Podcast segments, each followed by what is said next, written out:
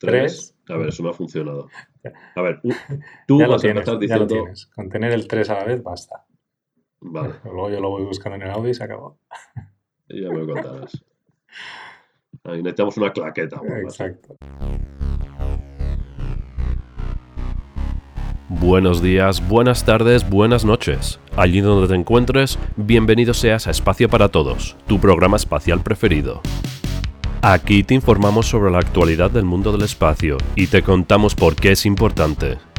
Ciencia, tecnología, política, lo tenemos todo y te lo traemos en castellano. Tus compañeros durante los próximos 60 minutos seremos nosotros, Ízaro López García y JL Galache.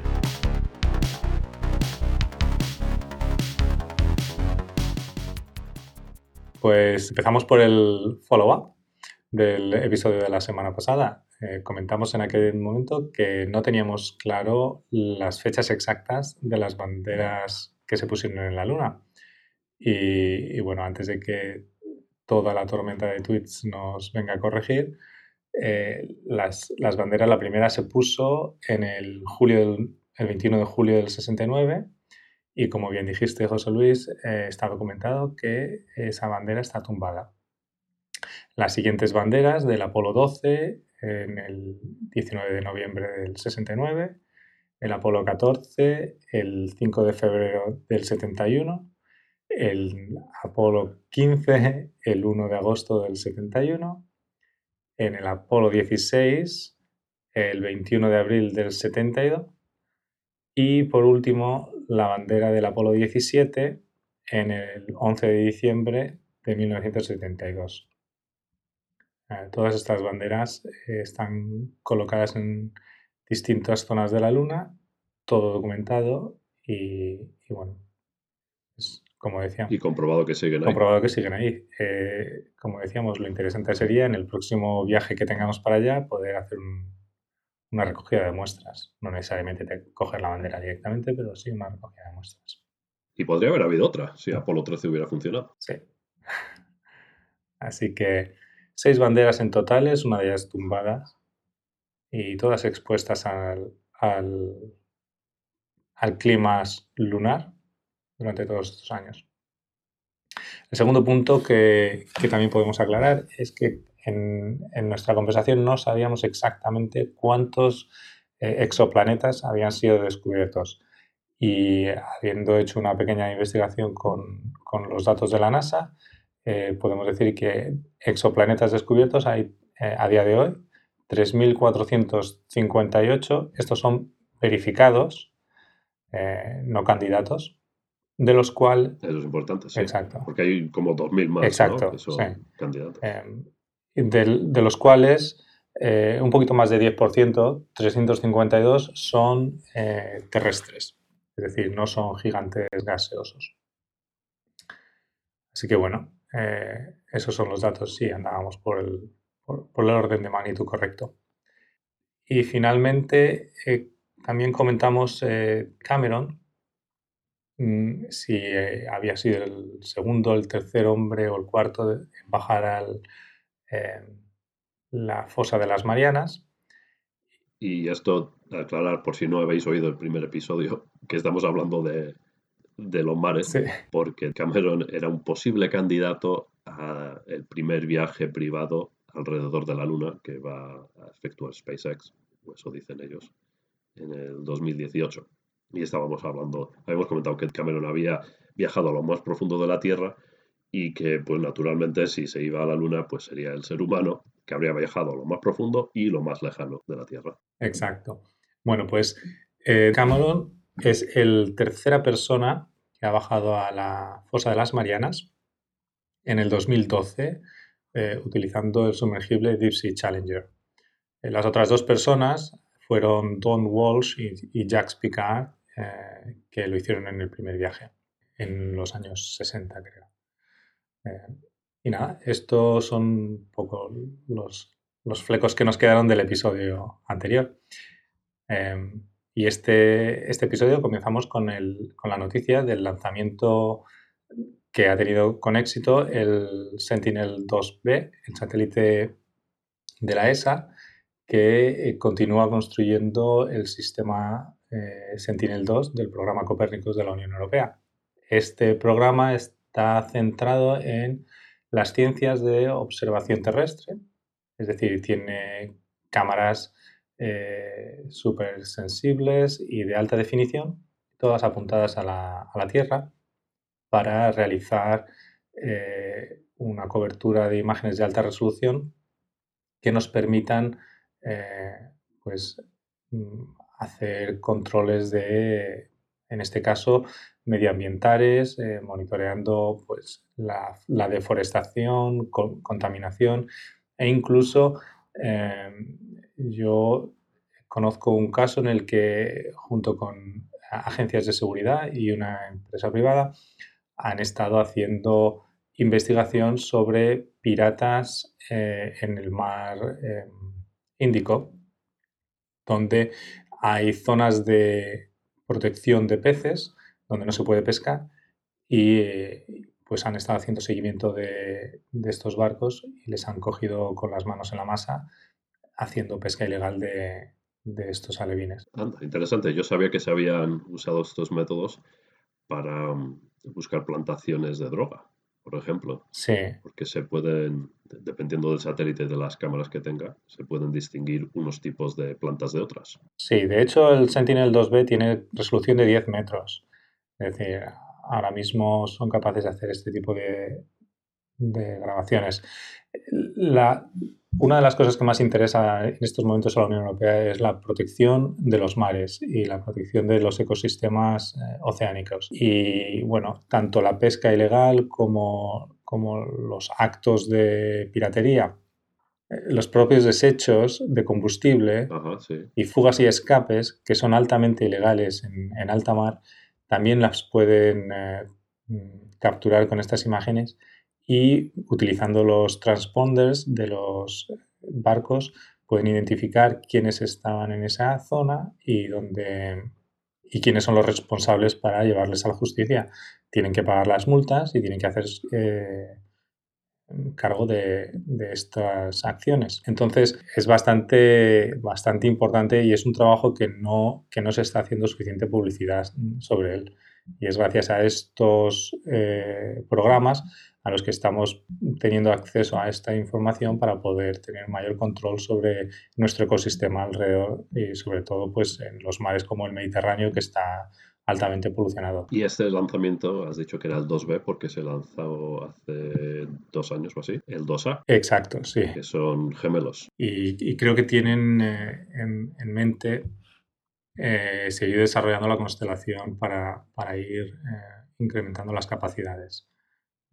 para cubrir más terreno. Em, no estoy seguro de si es para cubrir más terreno o para tener sensores, ya sean cámaras sí y poder recibir otro tipo de datos. Sí, porque ahora mismo tienen bandas en el visible, en el infrarrojo cercano y en el infrarrojo medio. Lo cual, claro, eso es muy útil para, para monitorizar las, las, aguas y la vegetación. Exacto, pero se puede prever que, expandiendo a otras, eh, otras regiones del espectro podamos eh, identificar otro tipo de actividades eh, humanas y podamos eh, tener mayor conocimiento sobre lo que está ocurriendo en nuestro alrededor. Y también pueden medir el vapor de agua que hay en la atmósfera. Sí. Que eso, que eso viene muy útil a, todas las personas que están estudiando el calentamiento global. Sí. Es una medida importante, la cantidad de vapor de agua que, que tiene la atmósfera. Pues sí. Y, y, bueno, esto era principalmente la noticia porque acaba de pasar esta semana pasada y porque yo creo que hay una gran cantidad de programas tanto de la NASA como de, la ESA, que no son conocidos y sobre todo no son conocidos la explotación de los datos que estamos eh, realizando de ellos. En este caso, por ejemplo, la captura de piratas eh, eh, en el Océano Índico. cuando, cuando digo piratas no son piratas que atacan otro barco, sino piratas que están realizando actividades ilegales en, alta mar. Y la verdad es que nos está ayudando bastante a, poder realizar pues, este tipo de operaciones de, seguridad en alta mar. Y también otra cosa a resaltar, que es que los datos, hablando de la utilización de datos, que los datos son abiertos. Sí, por supuesto. O sea, open data. Todos los programas de, eh, financiados por la Unión Europea del espacio son open data. Es decir, de hecho hay varias llamadas en estos momentos y el Copernicus Network eh, está dedicado a ello, para monetizar este tipo de, información. Eh, están de libre acceso a las empresas y, todas las empresas que quieran pueden utilizar estos datos para pues, incrementar sus, eh, sus ingresos, para realizar productos nuevos, para ofrecerlos al, al mercado y añadirles valor, al fin y al cabo es lo que se está esperando porque tanto la Unión Europea como la ESA espera que esta monetización de datos eh, revolucione un poco eh, la economía del espacio. Sí, además a mí me parece muy bien el hecho de que los den gratis y los hagan abiertos y digan, bueno, nosotros no admiten que ellos no van a ser capaces de sacarle todo el jugo, de exprimirle todo lo que tienen los datos y decir, bueno, que el mercado libre se haga con estos datos y yo sé que en Estados Unidos están surgiendo en los últimos años muchas empresas dedicadas al análisis de datos multiespectrales de satélites. Eh, que hay en Estados Unidos hay muchos que son privados, no sé si hay alguno, me parece que sí que hay alguno de la NASA que sí que tiene datos abiertos, pero están saliendo muchas empresas dedicadas al análisis de datos y, cada empresa tiene su nicho y, hace un análisis de una manera distinta y buscan cosas distintas.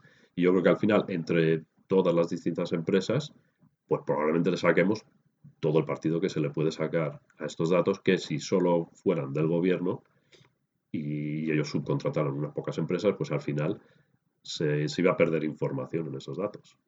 Sí, más que perder información es no ser capaces de utilizarla. Es decir, esta información es transiente tiene un valor que disminuye con el tiempo y de lo que se trata es no de hacer uso de estas informaciones. El gobierno no quiere eso, lo que quiere es que se cree un ecosistema que se mantenga y que sea capaz de autofinanciarse. Y eso solamente lo puede hacer permitiendo que estas empresas utilicen libremente esta información para dar valor a sus misiones, para dar valor a sus ciudadanos sobre el uso que se está dando y para que con el tiempo estas empresas tengan un interés económico en mantener esta industria, porque es lo que les da la fuente de sus ingresos. Y podríamos hacer un programa entero hablando de, la observación remota. Exacto. Que, a lo mejor deberíamos hacerlo, porque a mí desde luego me parece fascinante. Lo apuntamos y para un día... Para un día que llueva. Exacto. Y a ver, pasamos a la siguiente entonces. Muy bien. Pues esta, esta es un poco de ciencia ficción por el momento me parece muy interesante. A ver, hay una compañía que se llama Space VR, Space VR, realidad virtual, que lanzó un Kickstarter hace, pues ya no sé si dos años o tres. Y, yo la conocí porque me interesa bastante el mundillo de Kickstarter. Y me interesó esta en particular porque era un proyecto que a mí se me había ocurrido hace años. Porque, eh, como bien te dirán los gurús de la emprendeduría, las ideas son gratis y las tiene todo el mundo. La diferencia entre tener una idea y no tenerla eh, es pequeña y la diferencia entre un negocio y no tenerlo es que, es que hay que ponerse Exacto. Y, ejecutarlo. Y yo tuve esta idea que a mí me pareció estupenda, pero yo nunca ejecuté. Y la idea era mandar una cámara de realidad virtual a la estación espacial o montarla en su propio satélite y bajar las imágenes a, la Tierra y luego verlas a través de, unos cascos de realidad virtual o incluso con tu móvil. Y, tú imagínate, ¿no? Tener las imágenes de realidad virtual desde el espacio mirando hacia abajo, claro, que sería como si estuvieras flotando en el, en el espacio orbitando la Tierra. Sí. Que a mí me parecía que eso debía ser una sensación impresionante.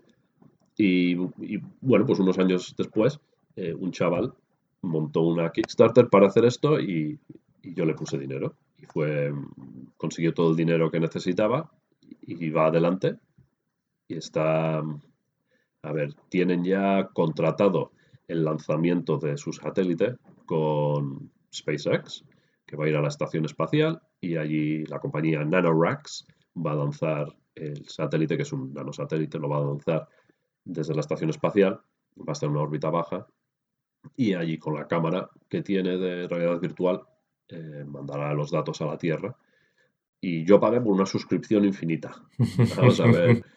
Esto es Kickstarter, no, las cosas que se prometen no siempre salen exactamente.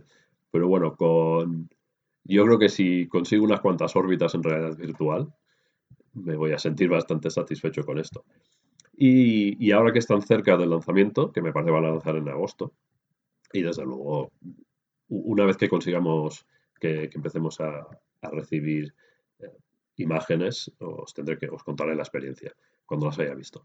Pero bueno, este mismo chaval está ahora con una idea que no la ha lanzado en Kickstarter y que no es secreta, pero, pero bueno, tampoco anda por ahí, eh, que se llama Space VR Human. Mm. Space VR humano. Y lo que pretende es crear un, pues un androide, por llamarlo de alguna manera, o, bueno, no, porque los androides se mueven autónomamente, ¿verdad, Icero? Sí. Sí. Pues eh, digamos que sería un, un, androide vacío, sin inteligencia.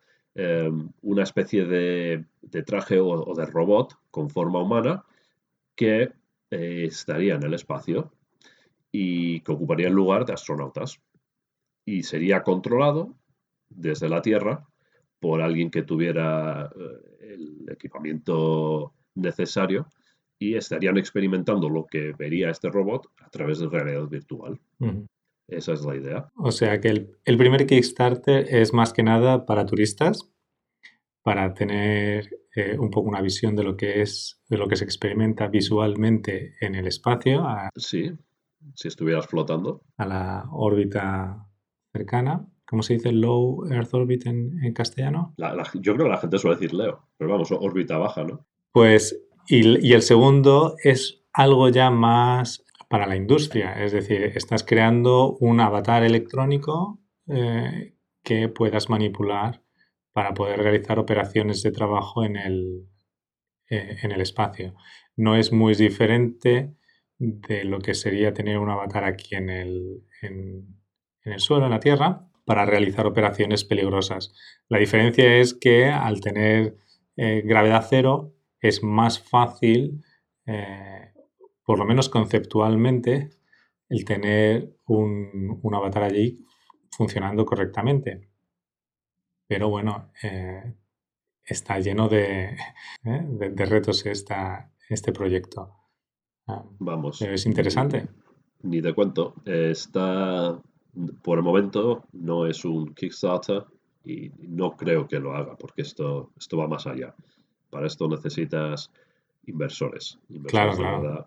Ahí necesitas realmente investigación y desarrollo. ¿eh? Sí. Así que. Y, bueno, veremos cómo va, pero, pero me, pareció muy, interesante, nos ha llamado la atención, porque eh, una de las ideas, por ejemplo, vamos a llevarlo a Marte, que sé que a Izaro le, le gusta Marte. Sí. Una de las ideas que se ha barajado eh, es, al menos en los ambientes de la NASA, es el no mandar humanos a Marte, sino mandarlos a una de las lunas de Marte, que es mucho más sencillo. Y lo que se mandaría a Marte sería un robot o dos robots, rovers realmente, con brazos articulados, que serían manejados en tiempo real por los astronautas que estuvieran en la luna de Marte. Y ese es un compromiso de poder tener ah, una reacción a tiempo real, que ahora mismo lo tenemos cuando estamos investigando Marte, sin tener que eh, llevar a humanos a la superficie de Marte, que es mucho más complicado que tenerlos en, órbita marciana, en una de las eh, lunas. Eh, esto sería algo, algo similar, excepto que estaría en, órbita terrestre. Sí, pero la justificación ahí yo la pongo en duda. Es decir, es, más seguro tener a los astronautas en el suelo del planeta que tenerlos fuera en, en, órbita. Logísticamente sí tienes que bajar y tienes que volver a subir la fosa de la gravedad, pero aún así tiene más riesgo mantenerles durante todo ese tiempo en órbita que tenerles en el, en el planeta. Parece que sí. Yo creo que sí, yo creo que sí. Pero creo que la idea era que estuvieran, que aterrizaran en una de las lunas. ¿Y, y si me vas a aterrizar en una de las lunas, ¿no me aterrizas en el planeta después de haber cruzado el sistema solar? Es que es mucho más sencillo aterrizar en la luna que llegar al planeta. Sí, pero la tecnología no es que no la tengamos y sobre todo volver. La tecnología existe a día de hoy. No, es un problema. Es logística. Por eso esto... La única, el, único impedimento para ir al, a Marte es un tema de logística. La tecnología ya la, ya la tenemos. No es como ir a la Luna en los años 60, que tuvimos que desarrollar toda la tecnología. La tecnología de hoy nos sirve para ir a la Luna. Eh, perdona, para ir a Marte tranquilamente y llevar allí eh, suficiente combustible como para volver, volver. No solamente eso, sino que podemos llevar eh, fábricas de combustible para ir procesando la atmósfera. Esto existe. Bueno, solo tienes que convencer a la NASA. Exacto. O apuntarte con nuestro amigo Elon Musk. Por ejemplo.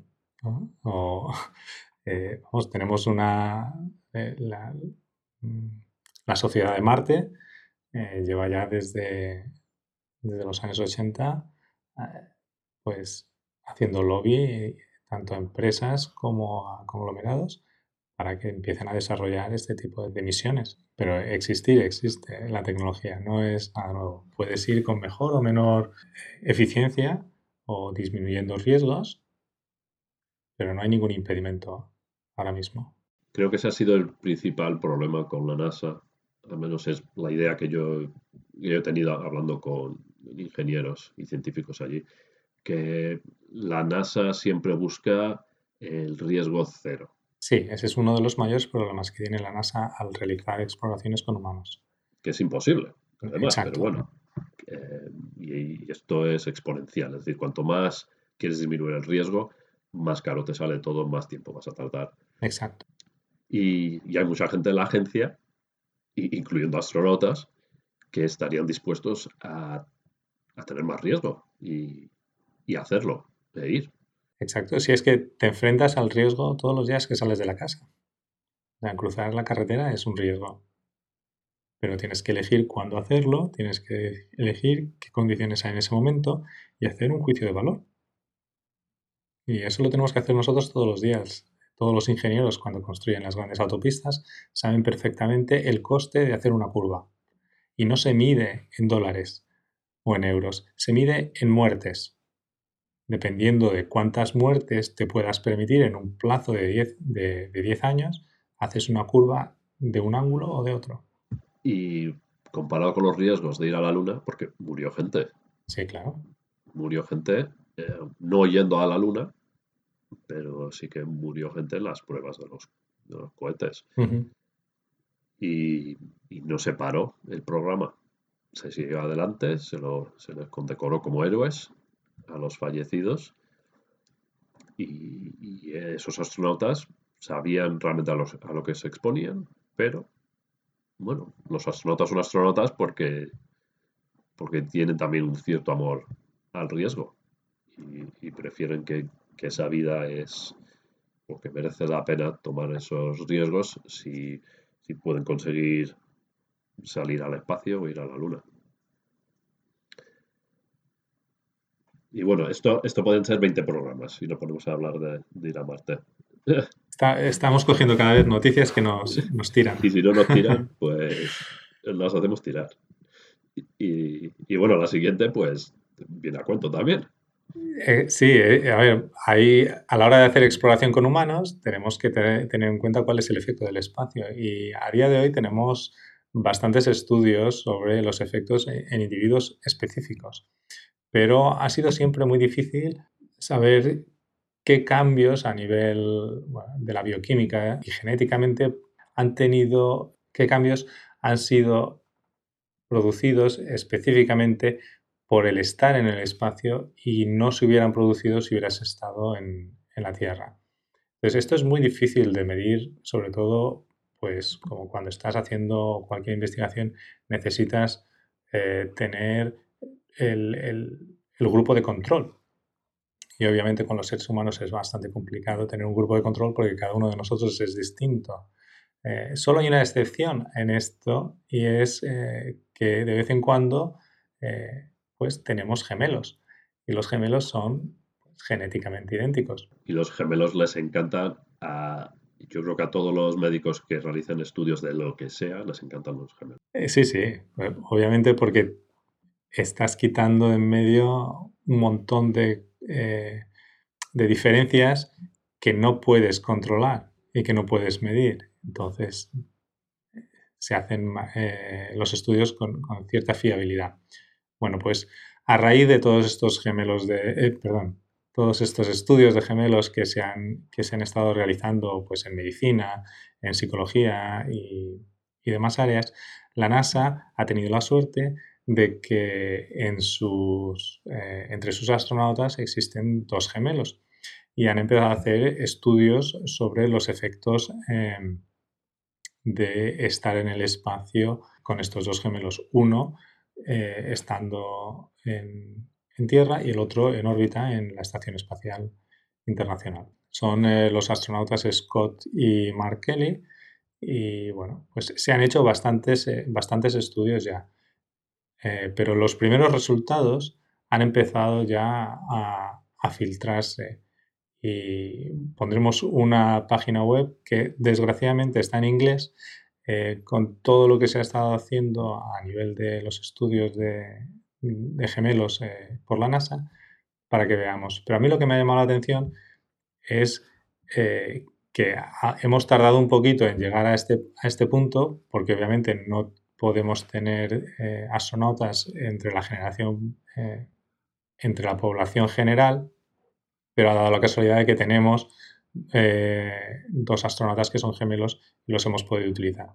Y, bueno, eh, es, bastante interesante, eh, sobre todo porque da pie a tener los desarrollos suficientes como para poder entender cuáles son los efectos que vamos a tener en un trayecto prolongado en el espacio, fuera de, las, de la protección de la atmósfera terrestre, eh, si, por ejemplo, queremos ir a, Marte o queremos ir eh, a colonizar otro tipo de, cuerpo. Eh, y la verdad es que, pues, a, mí me, interesa, aunque la verdad es que tengo que leer con detenimiento cuáles son los, las conclusiones de los estudios que se, han, que se han realizado hasta el día de hoy. Bueno, dicen que no van a sacar el, el estudio completo hasta finales de este año. Por eso, sí. No sé si han sacado algunas cosas antes. Yo no he visto nada todavía. No, a ver, la noticia está basada en, eh, esta misión que, se va a lanzar durante este año, que pues se anunció el día 30 de, enero, en el que iban a estar controlando absolutamente todos los em, factores alrededor de estos dos astronautas y uno de ellos iba a estar en la estación espacial y el otro iba a estar en, eh, en la Tierra. Y, es a raíz de eso, pues que, esta misión de un año y saber cuáles son los efectos de este año en el espacio y un año en la Tierra van a tener en, los, en los gemelos. Obviamente sabemos que hay efectos como puede ser que el paso del tiempo es distinto aunque en un año y a la velocidad que se va, los efectos son mm, indistinguibles. Em, pero eh, va a haber otros efectos como puede ser em, el cambio eh, del, sistema cardiovascular, por ejemplo, en los gemelos, la pérdida de masa muscular a nivel general, la descalcificación de los huesos, que son todos factores que dependen bastante de tu componente genético y que por fin vamos a tener una oportunidad de normalizar, ya que los dos eh, eh, gemelos tienen el mismo componente genético. Entonces, eh, estos efectos son los realmente importantes a la hora de realizar pues cualquier estancia prolongada en el espacio a, gravedad cero y expuesto al torrente de, radiación que te viene del Sol sin la protección de la atmósfera.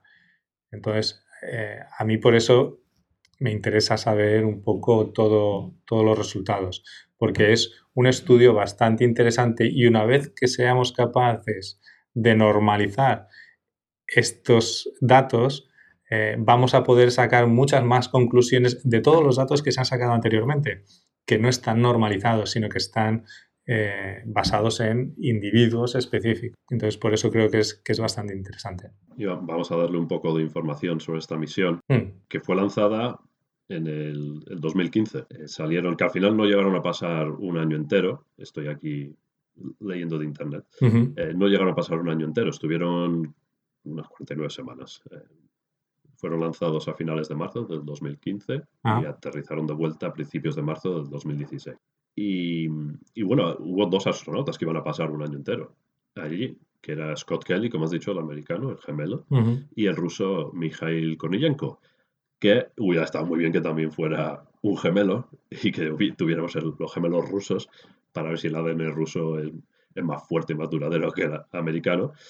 Pero, pero bueno, em, los dos participaron de este año en, en la estación espacial y, y bueno, los, los estudios que se están realizando con Scott y Mark, eh, que por cierto se les hace muchas fotografías juntos y, muchas veces van vestidos igual.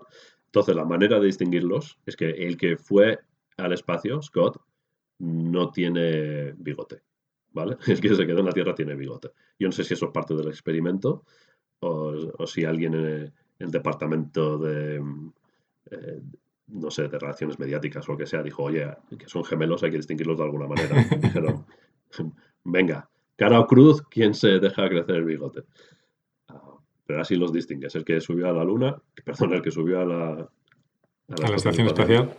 no tiene bigote. Y, y sí, eh, será muy interesante ver eso de la descalcificación, por ejemplo, que eso ya se sabía, ¿no? Que se pierde, se pierde Sí, sí. Masa esqueletal. Eh, también una cosa que se sabe de los astronautas es que desarrollan cataratas muy a menudo y a edades más tempranas que la población general.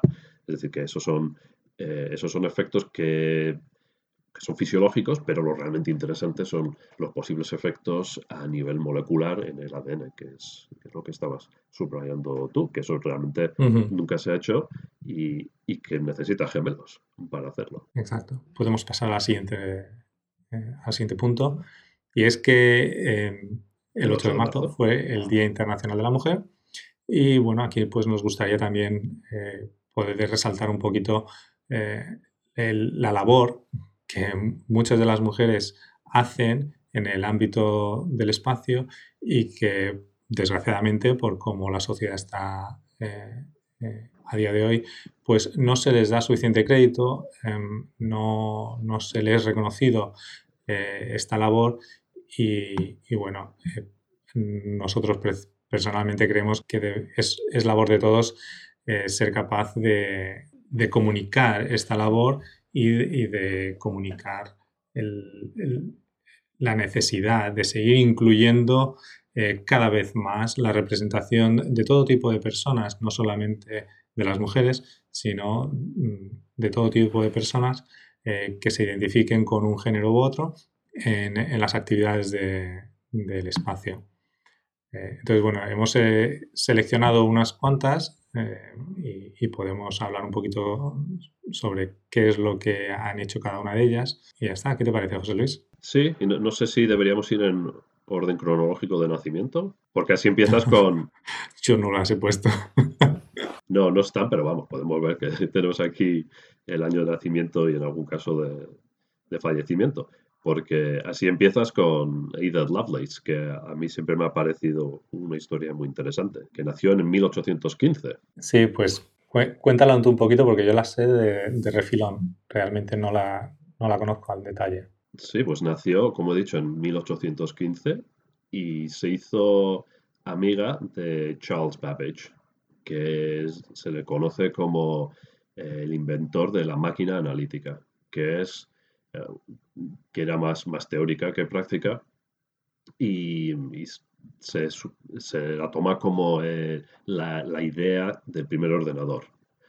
Ah, pero claro, en, en 1815, a ver, a ver quién manufactura un, un ordenador.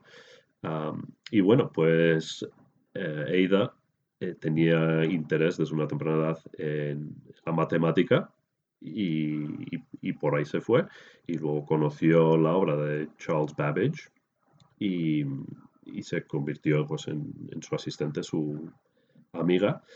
y em, escribió lo que se conoce como el, primer ejemplo de un algoritmo. Los algoritmos para los que no hayáis tenido la suerte de no tener que programar un ordenador, eh, los algoritmos son actividades recursivas eh, que, hay que realizar y que se repiten muy a menudo, dependiendo de ciertos parámetros, y, que puedes entrar dentro de, un bucle, salir dentro de un bucle, dependiendo de las condiciones que haya, y, se pueden crear algoritmos muy cortitos o algoritmos súper complicados que, pueden dar, por ejemplo, una inteligencia artificial. Sería un, tipo de algoritmo. Y bueno, pues, no había ordenadores, así que Ida no, realmente, no escribió realmente, no programó un algoritmo, pero lo que escribió fue, eh, digamos que escribió a mano lo que sería el algoritmo. Eh, y que décadas, o de hecho un siglo y pico después, eh, sería los algoritmos pues serían eh, realmente escritos en lenguaje de máquina y, así se, hacen las computaciones con, los ordenadores. Y se, habla muy poco, de, yo creo, de Charles Babbage y de Ada Lovelace, pues porque fue a principios del siglo XIX eh, donde cuando desarrollaron su labor. Y, bueno, hay que, eh, yo creo que a mí lo que me gusta de esta historia es que nos recuerda que toda ciencia o todo hecho eh, en algún momento es un sueño y es ciencia ficción.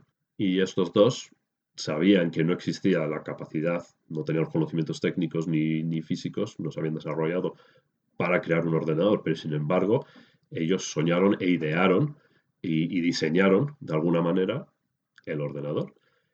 Y pues no sabemos si, si el ordenador como lo conocemos nosotros hubiera llegado a existir si en el siglo XIX eh, Charles Babbage y Ada Lovelace no hubieran realizado su trabajo. El, qué hubiera pasado si eh, hubiera ocurrido otra cosa, si hubiera sido otra persona, si no, hubieran, si no se hubieran conocido, es un poco complicado de hablar. Pero lo que sí es cierto es que se puede hablar del impacto que su, su, su trabajo ha tenido en eh, gente que ha estado trabajando en el mismo área en años siguientes. A ver, la siguiente persona que, tenemos puesta, eh, Grace Hopper. Es otra de mis favoritas. Que bueno, llegó a ser, eh, llegó a ser contraalmirante del, em, de la Navy, ¿no? En Estados Unidos. Sí, sí. Em, y que eh, para mí lo interesante que, que, tiene esta mujer no fue que, que llegó a ser contraalmirante en Estados Unidos, que también es la primera, creo, que, llegó tan alto, sino que em, eh, para los programadores es, la primera eh, inventora eh, de un compilador independiente de, programas y además participó en la creación del estándar em, que se usó para el lenguaje COBOL, em, que fue uno de los primeros lenguajes y también desarrolló el, término bug. Bueno, ahora hablaré de eso. Sí, para, el, eh, para los errores que, a veces eh, se pueden encontrar en los programas. Pues coméntanos un poco más. Sí, a mí, a mí me, me gusta mucho esta señora. Desafortunadamente yo solo conocí o aprendí de su existencia pues hace, hace unos años, porque dio la casualidad de que conocí a un ex marine que había trabajado para ella como, como, asistente. Y me habló de ella y, luego fui a aprender un poco más sobre su labor y dije, pero ¿cómo, lo conozco yo a esta señora? Por Dios. Y, como tú, has dicho, eh, escribió el primer compilador y, bueno, su, idea fue en aquel entonces en eh, las máquinas, los ordenadores que pues que tenía el tamaño de varias habitaciones, eh, se programaban con lo que se llama lenguaje máquina.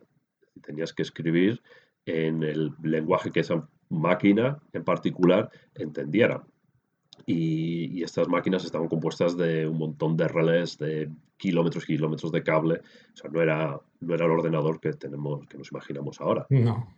Y yo he visto una pequeña parte de lo que se llama el Mark I, que está en Harvard, y, tienen en el, en el, edificio de ciencias, donde eh, dan las clases de, física y astronomía a los, que hacen las carreras científicas en Harvard, pues ahí a la entrada tienen un cacho del Mark I y es, es larguísimo. O sea, te, das un paseo de un lado a otro y es solo un cachito. Tienen ahí fotos de, de lo que sería todo y, te das cuenta de, lo increíble que es eso, que básicamente tenías que mover manivelas casi para hacer los programas. Y Grace dijo, mm, esto es una tontería, esto no es eficiente.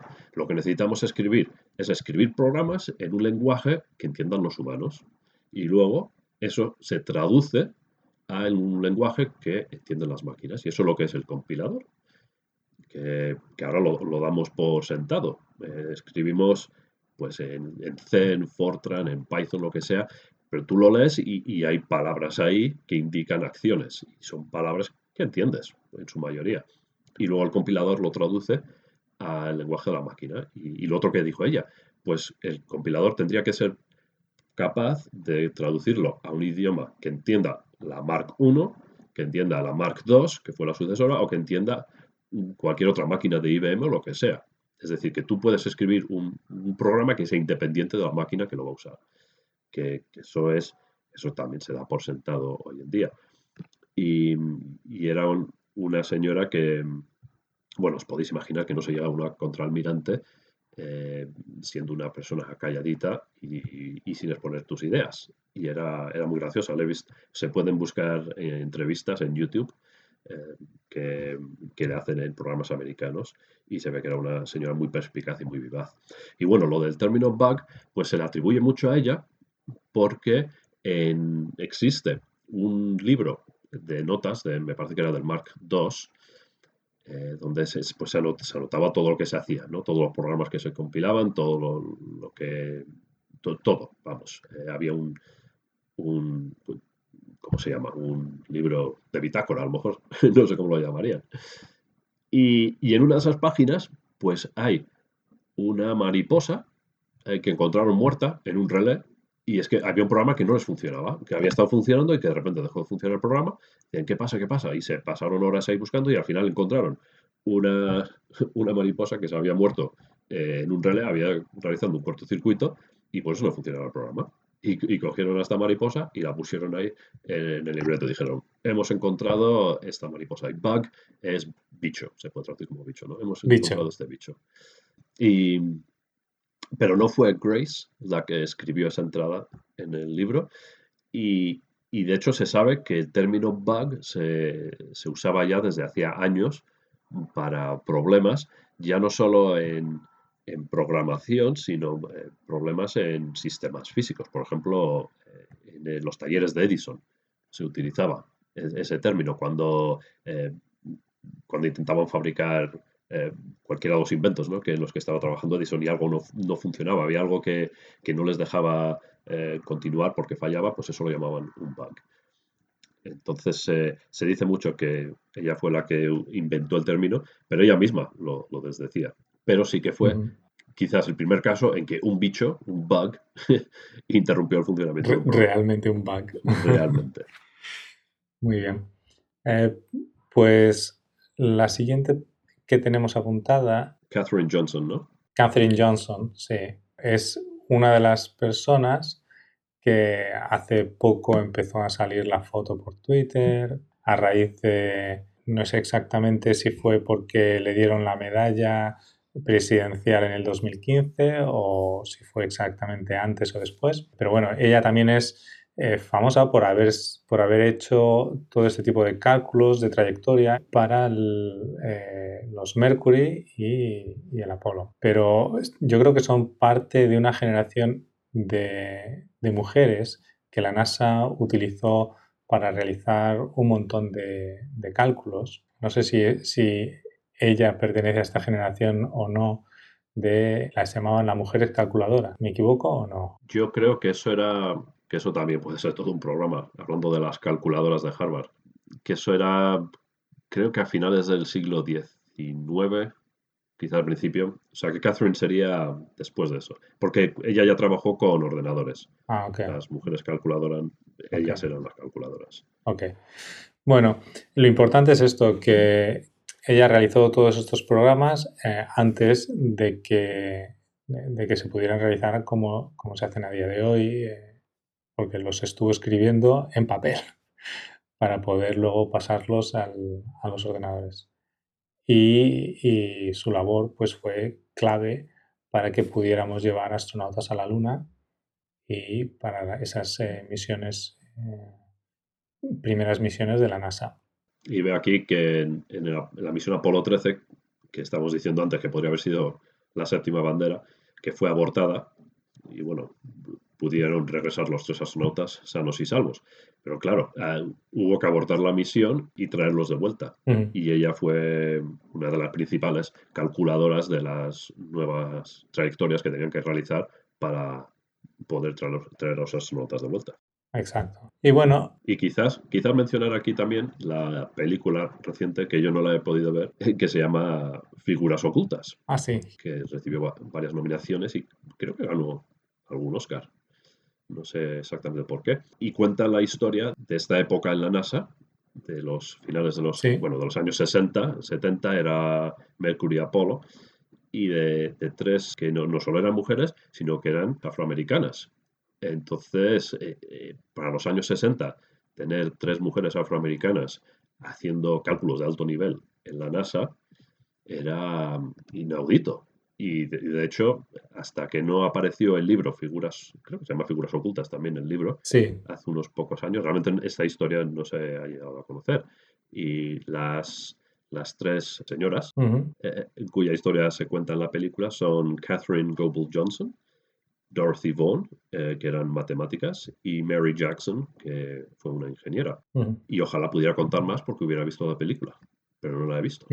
vamos, la tengo en, mi lista de, películas que, quiero ver. En realidad, todo esto es para comentar un poco que a día de hoy todavía seguimos con una baja representación de mujeres en ciencia y en tecnología. Y, bueno, principalmente apoyar eh, dentro de lo que podemos eh, todo tipo de iniciativas para, para corregir esto, eh, porque realmente pues no vamos a entrar en las causas ni, por qué esto ocurre, pero está en cada uno de nosotros el poder actuar de una manera que primero no discrimine a un grupo de personas, eh, en este caso a un género entero, pero también para hacer a todos eh, sentirse incluidos y valorados en, en el ámbito en el que han decidido desarrollar su carrera profesional. Sabemos perfectamente en el ámbito de la ciencia y la tecnología que cuanto más puntos de vista distintos tengamos contribuyendo a un trabajo, eh, más posibilidades tenemos de, encontrar una solución, de, ser capaces de lidiar con los problemas que nos, eh, que nos llegan. Sí, y Izaro y yo, pues, a ver, estaba pensando, los dos tenemos madres, hermanas, esposas e hijas. Y, yo creo que no creo que esas tengan que ser las razones por las cuales a, uno le parezca importante la mujer. Eso va a decir, yo considero que cuando hablo de las mujeres, hablo también de las personas que no se identifican como hombres, eh, hablo de las personas que no tienen una identificación de género fijo, hablo de las personas que no están normalmente representadas en la proporción en la que existen en cualquier ámbito. Me gustaría es que la gente valorara la contribución de los individuos independientemente de qué individuos son los que están haciendo la contribución. No sé si esta ha sido tu experiencia, pero eh, al, estar yo rodeado de mujeres en, mi familia, em, he tenido, he recibido historias y, y, me cuentan las experiencias que han tenido el, rechazo social por ser mujeres, las dificultades laborales o, las dificultades o, los abusos a los que se han visto sometidas, pues eh, no me voy a poner a contar historias, pero eh, incluso en, autobús, en transporte públicos, ¿no? Y bueno, mi niña aún no tiene ni dos años, ella no me ha contado nada, pero el, el hecho de haber estado rodeado por mujeres que desde, desde que yo era pequeñito me han contado eh, exactamente lo mal que se porta la sociedad y, voy a decirlo, los hombres, ¿no? Eh, la, sociedad machista en la que vivimos, Eh, eso a mí me ha ayudado. Y, no es que valore las mujeres, pues porque mi madre es mujer, ¿no? pero yo les agradezco el, hecho de que me hayan abierto los ojos a, los problemas a los que se han enfrentado y que cosas que me ha contado mi madre no son tan distintas de las que me cuenta mi esposa. Y, hay 40, 50 años de diferencia. Que dices, jolín, y, tampoco hemos avanzado en estos años. Que no sé si tú has tenido esa experiencia al tener también tantas, tantas mujeres en tu entorno familiar. Yo la verdad es que no he tenido la experiencia, yo he tenido la suerte de que por lo menos las personas a mi alrededor mm, han, sufrido menos este tipo de, situaciones. Sin embargo, lo que sí he sido siempre consciente de esta diferencia y yo lo que suelo hacer, obviamente, como, como no soy una mujer, no estoy expuesto a este tipo de trato. Entonces, es muy fácil que, que se nos olvide que este tipo de cosas eh, desaparecen. Y entonces, lo que yo hago siempre es un esfuerzo por incluir dentro de mis medios de tanto sociales como eh, las noticias que voy recibiendo y demás, es intentar poner siempre una gran proporción de, em, pues de mujeres que escriben y que están eh, comentando todo tipo de cosas, tanto pues, en este caso de ciencias del espacio como ciencias políticas, para yo poder tener una visión más abierta. Porque si te das cuenta y te pones a fijar entre, por ejemplo, toda la gente que sigues en Twitter o todos tus amigos en Facebook, eh, de las personas que normalmente lees las noticias, pues te darás cuenta de que hay un pequeño bias, no sé cómo se dice en castellano tampoco, y si no, lo, si no tenemos en cuenta esto, pues terminamos eliminando una parte de la sociedad de la información que nos estamos eh, alimentando. Entonces, yo por lo menos hago un esfuerzo siempre de incluir dentro de las fuentes de información que me nutren, pues diversidades variadas y, y para tener y ser consciente de que a lo mejor algunos problemas yo no, no soy testigo, por la condición que tengo, pero eso no quiere decir que esos problemas no existan. Y si yo no me expongo a ellos, si no, si no me los notifican, pues obviamente yo no, no soy consciente de que existen. Y volviendo a lo que decías tú de, que los equipos diversos funcionan mejor que, que los equipos menos diversos, esto bueno, no sé si tú te habrás dado cuenta, yo creo que yo me he dado cuenta de esto, pero realmente ha habido estudios sociológicos y psicológicos eh, de, funcionamiento en equipo y yo, he estado en, algún curso de gestión y liderazgo que he hecho, nos hablan eh, de esto y, nos dicen, mira, eh, independientemente de cuáles sean tus valores morales y, lo que pienses de otras personas, si quieres hacer, te quieres dedicar a los negocios, eh, te va a venir mejor que tengas equipos con diversidad. Y diversidad de, todo tipo, diversidad de, religiones, de países, de género. Cualquier tipo de diversidad es buena, porque son puntos de vista distintos que, al final eh, van a aportar soluciones distintas y que cuando se trabaja en equipo eso es importante. Y hay una curiosidad, por ejemplo, en Estados Unidos las empresas que tienen CEOs, directoras mujeres, tienen una, un, retorno que es tres veces mejor que es de las otras empresas.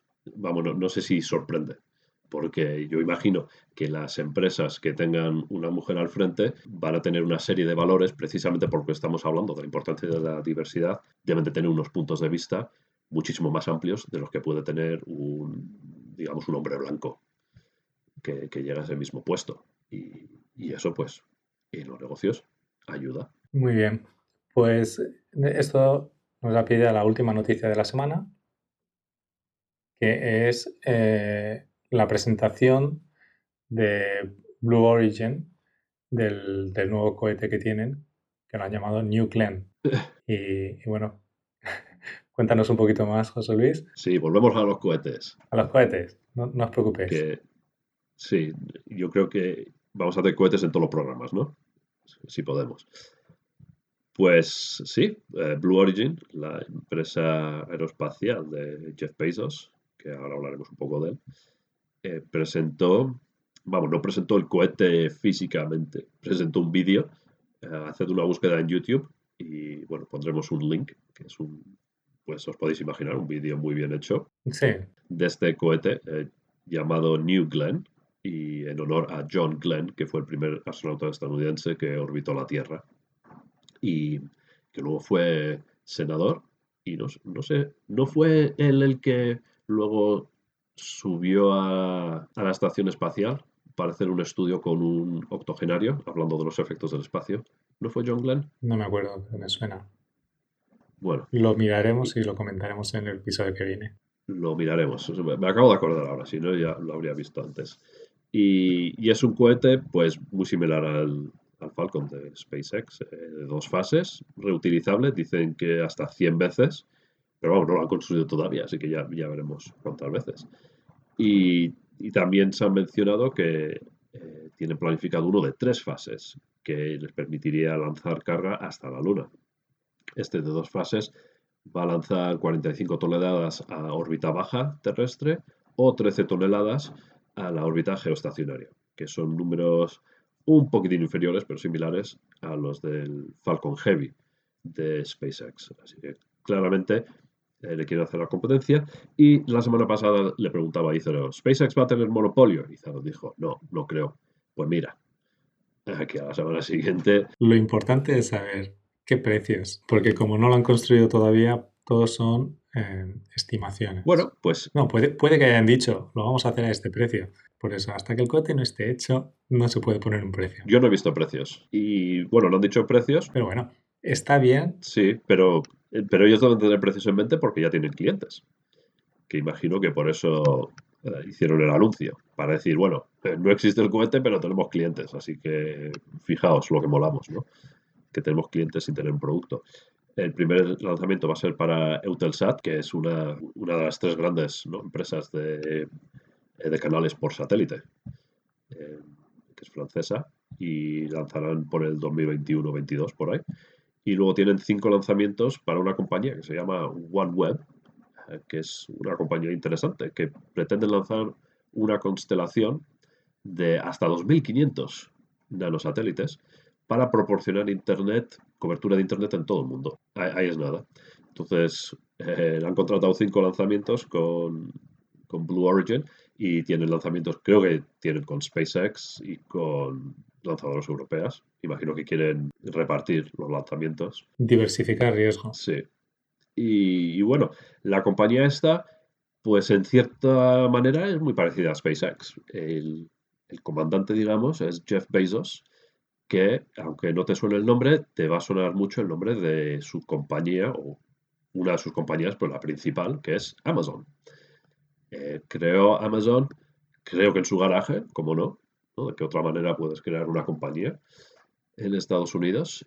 Y bueno, pues de su garaje vendiendo libros eh, que por lo he oído la historia de que él no tenía inventario y montó la página web y le llegaban los pedidos y el tío iba a la librería, compraba los libros, los metía en, sobres y los mandaba él mismo. Y, y ganó muy poco dinero haciendo eso, pero eh, fue su manera de, eh, de probar que el negocio podía funcionar y que había realmente gente interesada en comprar libros a través de Internet. Y ahora, pues mira, tenía razón. Y no solo la gente quiere comprar libros, quiere comprar de todo a través de Internet. Porque Amazon, yo no sé qué no vende. Igual no vende coches, pero se puede comprar de casi todo.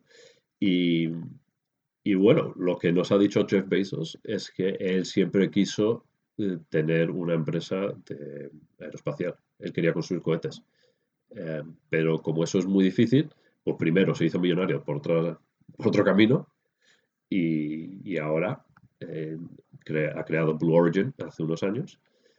Y, aunque este cohete no existe, ellos sí que tienen eh, lo que es la primera fase del cohete, que sí que lo han lanzado, no ha llegado a alturas orbitales, pero lo han lanzado y han conseguido que aterrice de pie, igual que hacen los cohetes de, SpaceX. Así que eh, no es, es una compañía que hay que tomar en serio, eh, aunque solo sea porque tiene a Jeff Bezos detrás. Eso es como todo, puedes tener tu favorito o no tu favorito, pero lo que está claro es que cuanto más eh, jugadores hay en el campo, mejor opciones tendremos los, los usuarios finales. Y estamos al principio de la carrera espacial. Es decir, la nueva carrera espacial. La carrera espacial privada. Exactamente. Eh, en la cual la competencia lo único que va a hacer va a ser mejorar el producto, eh, bajar los precios a, a, unos niveles razonables y esto lo podemos tener como ejemplo pues, en todos los ámbitos de, de tecnología, por ejemplo, en los ordenadores, en, en el de eh, telefonía móvil, donde la diversidad de oferta lo único que ha hecho ha sido empujar a las compañías a eh, cada vez ofrecer productos mejores, más longevos o con mayor eh, capacidad de procesamiento o más baratos. Y entonces a mí me parece perfecto que, que Jeff Bezos de, desee tener su propia empresa espacial y que se ponga en ello. Em, no creo que vaya a ser el último. Es decir, espero que haya más y que, no estemos hablando de dos empresas solo. Estas son solo dos empresas americanas. Sí, estaba pensando. Tenemos muchos, muchas fortunas en China em, y, es posible que, que alguno desee también realizar algún tipo de venture de este tipo. Sí, que estaba pensando a ver qué, otros millonarios, bueno, billonarios conocemos por ahí que, les apetezca crear una compañía aeroespacial. Bueno, ahora... Yo como no conozco muchos billonarios... Claro, ahora mismo lo que tenemos son visionarios, son gente con dinero y un deseo, pero dentro de poco ellos van a ser capaces de demostrar que es económicamente viable el tener una empresa de este, en este sector. Y cuando eso esté demostrado, ya no necesitas visionarios, solamente vas a necesitar gente con dinero. Y gente con dinero hay mucha. Entonces, eh, em, es cuando empezarán a, salir por debajo de las piedras. Sí, como la explosión de, compañías de Internet en los 2000. Y una cosa que has dicho ahí, que va a ocurrir como con los ordenadores. Estaba pensando, volvemos al, al Mark I y Mark II de Harvard, que ocupaban habitaciones enteras. Y el trabajo súper secreto que hacían, eh, porque esto ocurrió durante la Segunda Guerra Mundial. El trabajo súper secreto que hacían era calcular las trayectorias balísticas, de, principalmente de un barco a otro o de barcos en la costa a objetivos en tierra. Es decir, cómo tienen que apuntar los barcos, eh, sus cañones, para poder dar a otros barcos o para poder dar objetivos en tierra. Eso es lo que estaban calculando con una habitación con un ordenador de una habitación. Y cuando me tomé una, me hice una foto allí con el cacho de Mark y me la hice con mi móvil. Y mi móvil, fijo que puede calcular trayectorias eh, para ir de la Tierra a Marte, de la Tierra a cualquier planeta del sistema solar y darme varias opciones. Y vamos, lo hace mientras estoy jugando Angry Birds. Y bueno, estos son, estamos hablando de cuánto, de 70 años, más o menos, 60, 70 años. Entonces, si realmente el, el mundo de los cohetes va a empezar ahora a, mejorar de esta manera, ¿dónde podemos llegar? Es decir, podemos llegar a, tecnologías completamente nuevas una vez que se, haya agotado eh, la tecnología esta básica que tenemos de la ley de Newton con combustible. ¿Crees que pasará algo así? Ah. ¿Sabes que iremos de los transistores a los microchips? Sí, a mí me resulta difícil ahora mismo pensar en otro tipo de motor que sea capaz de sacarnos de la Tierra, de ayudarnos a salir de la fosa de gravedad de la Tierra, sin usar la segunda ley de Newton. Y por eso creo que vamos a tener una limitación a la hora de reducir los tamaños de estos cohetes. Hay alternativas, pero tecnológicamente necesitamos unos pasos que todavía no se están ni siquiera trabajando, pero realmente nuevos motores que no utilicen la segunda ley de Newton, yo no veo en el horizonte. Y para mí esa es la principal em, limitación. Y quizás en otro programa podemos hablar del motor imposible de la NASA, un motor electromagnético que, aparentemente eh, rompen las leyes de la física. Sí, podemos hablar de ello en otro, en otro episodio, porque yo creo que ya, ya estamos llegando al final de este. Em, pero bueno, sí, dejar claro, a día de hoy no importa si es químico, si es eh, a, nivel de fisión o si es electroquímico, todo tipo de cohete tiene que utilizar la segunda ley de Newton. Y por eso tienes que llevar contigo una cantidad de masa increíble para poder salir del planeta, lo cual limita la miniaturización de tus naves o tus cohetes. Por eso lo que tenemos que hacer es construir cohetes ya en órbita terrestre. A ver si eso se le ocurre a alguien. Construir cohetes en órbita terrestre con materiales cosechados de, no sé, asteroides, por ejemplo. Aún así, tienes que seguir saliendo de la Tierra. Eh, tienes que salir. En un principio hay que salir. Ciertamente, sí. Muy bien. Bueno, pues tenemos unas noticias rápidas, sin comentario, pero que nos, nos parecieron interesantes y las incluimos aquí. Venga, vamos. Vamos a por ellas. A ver, y, bueno, son de las agencias aeroespaciales. Empezamos por la Agencia Aeroespacial China, que tiene eh, tres anuncios. A ver, primero, que planean aterrizar una sonda en la Luna, que ya lo hicieron en el 2013 y mandaron unas imágenes que dieron la vuelta al mundo, porque eran las primeras imágenes desde la superficie desde la época Apolo. Eh, pero esta vez planean traer de vuelta dos kilogramos de rocas y polvo de la Luna. Perfecto. Que, pues, que también, desde que se trajeron las rocas eh, con los Apolo, nos han traído más muestras. El segundo anuncio es que van a mandar una sonda eh, a órbita lunar, esta vez, en agosto del 2020. Y bueno, no he dicho que la sonda que planean aterrizar en la Luna, dicen que la van a lanzar a finales de este año, del 2017. Y como son los chinos, pues a lo mejor es cierto. No me extrañaría nada. Y luego el tercer anuncio, y este ya es un poco para el futuro. Sí, ¿qué ibas a decir? No, no, digo que no me extrañaría nada que, lo, que fueran capaces de mandarlo eh, a finales de este año. La Agencia Espacial China es bastante... Eh, está bastante desarrollada y aunque sus anuncios no están anunciados en la prensa mundial, la verdad es que son bastante activos. Eh, han mandado a, astronautas eh, y, siguen financiándola eh, de manera constante sin ningún tipo de, recortes durante todo este tiempo, que es una de las cosas que principalmente permite a estas agencias desarrollar tecnologías propias para realizar todos estos lanzamientos. Y aquí otra idea para un programa, hablar de las agencias espaciales del mundo que no son la NASA. Lo apunto. Sí, que, ya hay varias y hacen cosas muy interesantes, pero que yo creo que como no tienen el nombre que tiene la NASA, esa solera, pues se les, se les hace menos hincapié. Y, pero no por ello están dando pasos muy grandes y, y avanzando y haciendo grandes cosas. Y bueno, el tercer anuncio de la agencia china es que quieren mandar personas a la Luna. Pues obviamente, claro, ¿por qué no? Y esperan hacerlo en la década del 2030. Que eso ya, ya no es este año. Pero bueno, em, los americanos lo hicieron. Sí, los americanos lo hicieron en ocho años, me parece. Eh, cuando había una carrera con los rusos, que era política. No tenía nada que ver con ir a la luna realmente. Y, los chinos sí, están progresando. Es una, es una progresión. Y bueno, yo, creo que esto no sorprende a nadie. Todo el mundo sabía que esperaban o que querían poner humanos en la Luna. Y serán las primeras pisadas, como hemos visto, desde el 72. La siguiente noticia rápida.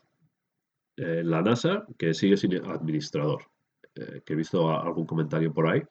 Y, y, bueno, que esto no es una cosa muy, muy extraña. Cuando se cambia de presidente, sobre todo de partido político eh, al mando, eh, hay varios cargos del gobierno, incluidos el de administrador de la NASA, que eh, se le presentan al presidente, vamos, se le presenta la dimisión y el presidente la puede aceptar o no. Y lo normal es que cuando se cambia de partido político se acepte esa dimisión y por eso el, el 20 de enero el general eh, Bolden, que había sido administrador durante los últimos, creo que ocho años, eh, durante la época de Obama, pues eh, cesó en su cargo y se suele tardar bastante.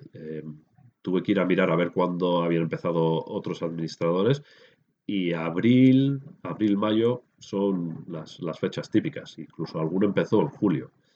Así que no es raro que NASA esté sin administrador y, bueno, sí que tiene un administrador en funciones, administrador asociado, eh, que ese no es un cargo político, sino que es un cargo eh, funcionarial, es decir, que es un funcionario el que lo cumple y que sigue en su cargo, eh, sea quien sea el presidente y el partido que esté al, mando. Y bueno, y la tercera noticia rápida, también de la NASA, pues que el Congreso norteamericano ha pasado un presupuesto para la NASA. Parte de ese presupuesto es que le ordena, o, bueno, que, lleva, va con cuerdas, como dicen los americanos, le ordena llegar a Marte antes del 2033. Y no vamos a hacer, no vamos a comentar esto, simplemente lo, dejamos ahí, pero... Lo dejamos ahí. Pero vamos, creo eh, es una cosa bastante gorda.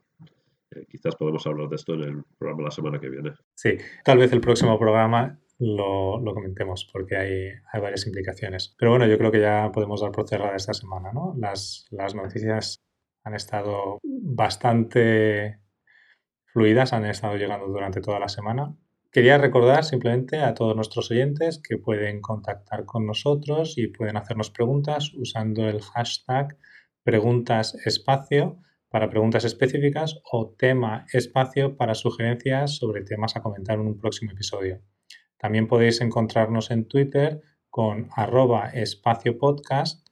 A JL Galache le podéis encontrar en JL Galache y a mí en AskewMind, A-S-K-E-W-M-I-N-T.